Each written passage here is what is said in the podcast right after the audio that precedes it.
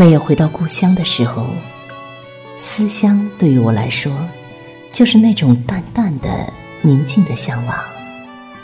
只有站在故乡的土地上，我的心才会涌起一种深深的、久违的感动。我是喝黄浦江水和母亲的乳汁长大的。离开家乡的时候，我还是个孩子，对故乡只是一种模糊的概念和梦境般的记忆。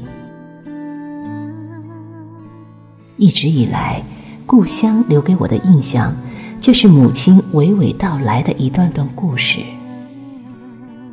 我喜欢听母亲呢呢喃喃的上海方言。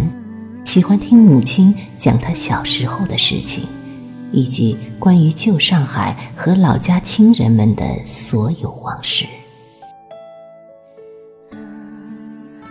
有时候，我会不由自主地关心故乡的每一点变化，会在心里面对这座城市有一种朦胧的亲切感。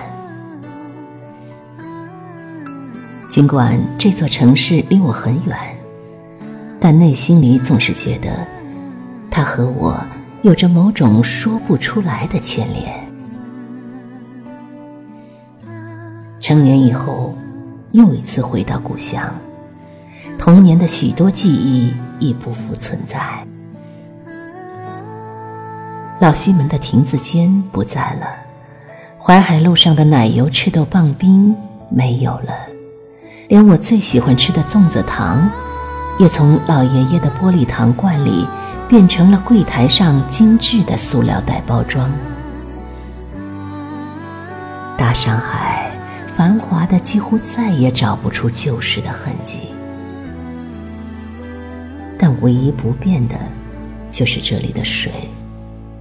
我所有关于故乡的记忆，都是循着水的味道渐渐而来。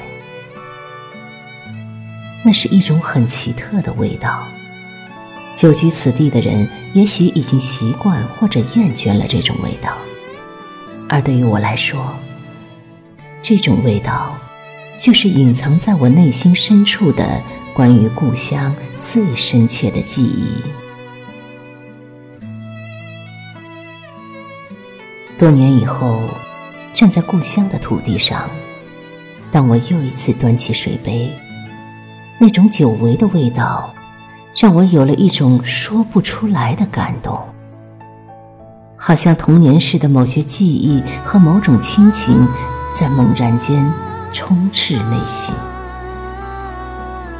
也许，人的一生中会有很多东西，在你不经意的时候已根植心底，就像对母亲的依恋，或者儿时某一个特定的场景。就像你小时候经常坐过的那把竹椅，以及曾经给你讲过鬼故事的那个人。我对故乡的记忆是浅薄的，但我知道，我的血脉里有一种亲情，是来自故乡的山水。在远离江南异乡的土地上，我时常会有一种淡淡的思念和向往。我不知道，这是不是乡愁？一个人的内心会有很多珍藏记忆的角落。当我们走过许多的红尘往事，开始学会怀旧的时候，任何的记忆翻晒出来，都是一种感动。故乡的乡音。乡情，故乡的味道，已作为一种永恒的记忆，藏在了我内心最纯净的地方。